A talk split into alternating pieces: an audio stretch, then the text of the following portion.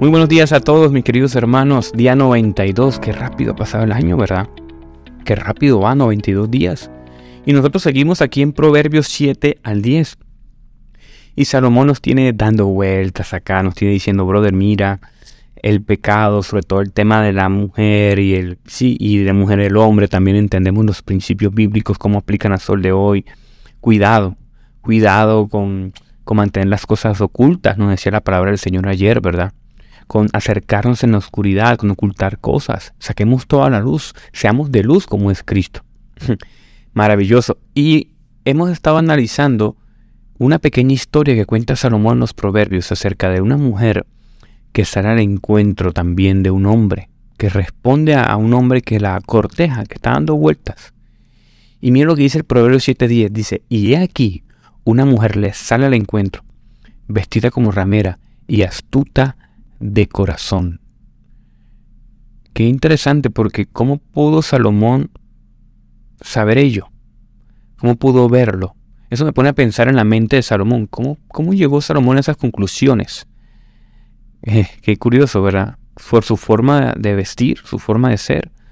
Pero bueno, él va a seguir narrando más adelante y lo vamos a poder ir entendiendo. Pero hoy yo sentí en mi corazón hablar de este pasaje. Eh, vestía como una adúltera. El, hebreo es saná, adulterar. Y yo sentí en mi corazón hablar de eso, meditar en esto, ¿no? he venido pensando esto, amigos, exclusividad exclusividad porque yo creo que el Señor es celoso y es exclusivo con nosotros. Y nosotros también deberíamos demandar exclusividad. Y todo lo contrario a exclusividad es eso, sanar, adulterar, dañar todo, cambiarlo, usar lo que no es debido. ¿Verdad? Yo sé que esto es algo básico, yo sé que esto es algo sencillo, pero miren, si alguien ya tiene pareja, no lo consideres para una relación. Ya, deja de maquinar en tu cabeza. No te corresponde. Listo. Una vez alguien me preguntó, en una vez un envío que estaba haciendo eh, con alguien que habla de soltería de matrimonio en redes sociales, que a propósito recomiendo mucho, Clara Bastidas, mi amiga Clarita. Y estábamos en un envío conversando y alguien nos preguntó si el Señor tiene predestinado como un esposo o una esposa para mí. Y creo que ella que ha masticado este tema hace muchos años, y por experiencia también duró nueve años soltera, me parece. Ella, tú, tú, creo que tiene suficiente criterio para ser escuchada, al menos. Ella dijo algo tremendo. Ella decía, no, pero... Y esas personas que, por ejemplo, quedan viudos, viudas, se le predestinó a los esposos, como que no tienen lógica, ¿no? Parece que hay una especie de responsabilidad del hombre, una libertad, ¿verdad?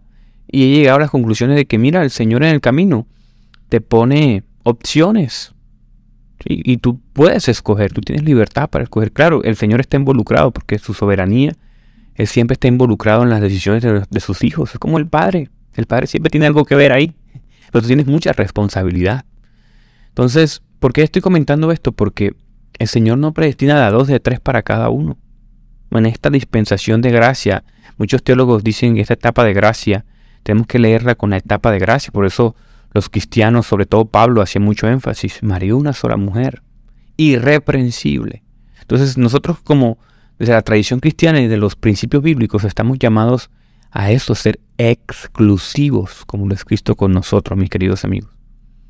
Hombre, mujer, una persona ajena, no es que te la esté mandando Dios. Tú puedes adquirir esa responsabilidad y puedes echarte a un hombre comprometido al hombro y puedes casarte con él y tener muchos hijos. Puedes tener ratos de felicidad también. Pero quizás no es lo que quería Dios para ti. No es lo que quiere Dios para ti. Así que suelta eso. Eh, hombre casado, mujer casada, soltero, soltera. Si alguien está comprometido, si alguien está ocupado, valórate. Sea, valórate como hombre, como mujer, como hijo de Dios. Si estás soltero, soltera, tienes cualidades, eres hija del Señor, date valor. No tienes que salir al encuentro de alguien ajeno, como dice el proverbista. Eh, eh, una, gran creadora de contenido del tema, Neil de donde hablaba sobre este tema y decía, mira, en la fe cristiana no aplica eso de quítate tú para ponerme yo. Y yo sé que para muchos escuchan esto, bueno, eso ya yo lo sé, sí, pero es que es bueno recordarlo. Y es que, miren, ser exclusivo no es solamente tener una pareja, estar con una pareja y, y, y ya. es tener exclusividad en nuestro corazón también. ¿Qué hace ese like por ahí mal puesto? ¿Qué hace uno siguiendo una cosa que no debe seguir? ¿Qué hace uno interesado? ¿Qué hace uno metiéndose ilusiones en la cabeza? Recuerden que Jesucristo demanda. Cuando tú pecas en tu mente, en tu corazón, ya pecaste, ya fallaste. Cuida tu corazón. No seas infiel ni mentalmente, ni con esos personajes de redes sociales, ni con esos personajes de series. Yo a veces me pongo a pensar dentro de conversaciones de personas casadas y de hermanos en la iglesia y a veces uno un poco necio, ¿saben? Porque mujeres casadas, hombres casados, comprometidos y novios y todo ese asunto, a veces hablan de personajes en internet con esa lujuria, como uno dice, ay, si yo tuviese un hombre así, ay, que... Yo decía, pero no hay fidelidad en nuestro corazón y lo que está en nuestra boca, eso refleja lo que es nuestro corazón, así que cuidado. Ahora, no nos sintamos mal, es que todo lo que estamos aquí pensando y reflexionando con lo que yo estoy diciendo, estamos así. Lo que yo estoy llamando es a cuidar nuestra conciencia, cuidar nuestro corazón.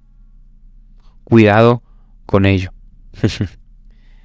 Mis queridos hermanos, no hay base bíblica para creer que el Señor responderá de manera positiva a nuestras oraciones y obsesiones acerca de nuestros caprichos con personas ajenas.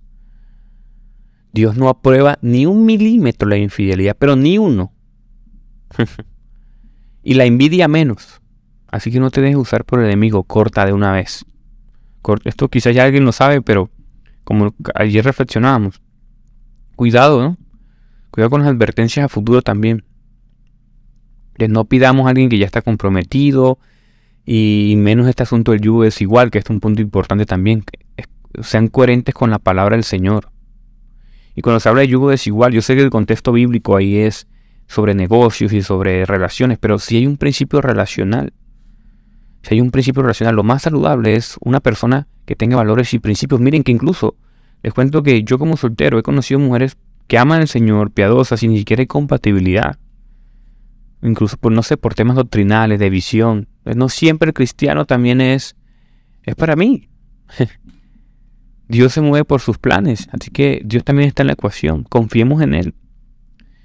Y yo sé que muchos que escuchan esto llevan tiempo, ¿no? Mayores de 30 años, mayores de 25, y quieren conocer a alguien, quieren conocer un alma gemela, están ansiosos por ello. Pero recuerden que nuestra otra mitad, nuestra media naranja, no existe tampoco en la fe cristiana, tú estás completo en Cristo. Entiende esto.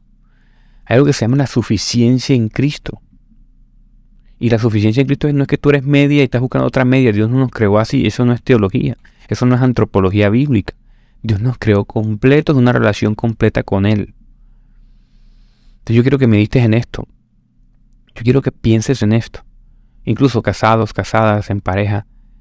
¿Tú estás viendo a tu pareja como tu otra mitad? ¿O tú eres suficiente en Cristo? Y si tú aún no eres suficiente en Cristo, creo que te falta conocer más del Señor. Aprender más del Señor. Vivir en Cristo, como hablamos ayer, es seguirlo, obedecerlo. También vivir en Cristo es conocerlo. Haga énfasis en eso hoy. Medita en eso hoy. Medita en Cristo. Contempla a Cristo. ¿Ok? Deja de, de, de, de poner tu mente como lo dice el proverbista, buscando, saliendo al encuentro lo ajeno. No consideres nunca una relación con alguien no disponible. Los hijos de Dios no tomamos atajos, no consentimos el pecado, no le llamemos bendición a ello. ¿Y la suficiencia en Cristo qué es? Bueno, uno, si fallamos, si estamos en una relación ajena, si de pronto cometimos algún error, recuerden algo, yo quiero, yo quiero darles aliento con algo. Si usted se equivocó, si usted está en una relación que, bueno, está mal, si usted tiene el corazón roto porque falló y pecó, recuerda algo, hijo de Dios que me está escuchando. Porque yo no creo que un hijo de Dios se ponga a escuchar un devocional 90 días. Entonces, si tú eres un hijo de Dios, ya, si tú anhelas escuchar la palabra, si tú buscas al Señor, tú eres hijo de Dios. Tu identidad no está en tu soltería, en una relación, en un error. Tú eres el que me escucha, tú eres un hijo de Dios. Y ¿sabes por qué tranquilamente lo puedo afirmar? Porque en el mundo, ¿quién, quiere escuchar a un loco hablando de teología y de Cristo y, de Biblia y de griego y de, de hebreo? ¿Quién? Si tú anhelas eso, ya el Espíritu Santo está en ti. Tienes que fortalecer tu fe. ¿Y por qué te digo todo esto? Porque Romanos 8.1 dice, ahora pues, no hay ninguna condenación para los que están en Cristo Jesús. No los que andan en conforme a la carne, sino los que andan conforme al Espíritu. Si tú andas conforme al Espíritu, tú eres hijo de Dios, eso te da identidad. Ya tus errores, tu pecado, tus relaciones chuecas, rotas, tus deseos pecaminosos, ya están limpios. No hay condenación para los que están en Cristo Jesús, que te quede eso claro. Romanos 8.1, si no lo léelo tú mismo. Con este contexto, la suficiencia en Cristo también es. Recuerde que siempre terminamos en Cristo, Colosenses 2, 9, 10. El que habita corporalmente en toda plenitud de la deidad y vosotros que estáis completos en él, ¿ven? Estás completo en él, que es la cabeza de todo principado y potestad. Juan 1.16, porque de su plenitud tomamos todos, gracia sobre gracia. Segunda de Corintios 12.9, bástate en mi gracia, porque mi poder se perfecciona en tú en la debilidad. Por lo tanto, de buena gana me gloriaré más en mis debilidades para que repose sobre mí el poder de Cristo. Bástate en la gracia del Señor. Contempla a Cristo. Busca conocer de Cristo. Estás sin propósito, te sientes ansioso, sin identidad, pusiste tu corazón en donde no debías. Todas estas cosas están pasando en tu cabeza. Bástate en la gracia del Señor. Perdona y bástate en la gracia del Señor. ¿Oíste? Si tú te sientes ansioso, te has querido meter con alguien ajeno, mira lo que dice Filipenses 4:19. Pues mi Dios suplirá todo lo que todo lo que os hace falta conforme a sus riquezas y gloria en Cristo Jesús. Mira esto. Todo, no siquiera dice algunas cosas, hay todos que no siempre son todos, pero este contexto es cumplirá todo, pero conforme a su voluntad, conforme a sus riquezas. Porque muchas veces lo que nosotros anhelamos no es lo que necesitamos, y Cristo sí sabe. Hebreos 4, 15, 16, te he bombardeado con versos acerca de la suficiencia de Cristo Recuerda, todas estas notas recuerden que las pueden encontrar en, mi página web de Academia de Pensamiento Cristiano y pueden revisar estos pasajes y meditar en ellos. Siempre, todos, están los casi 92 ahí.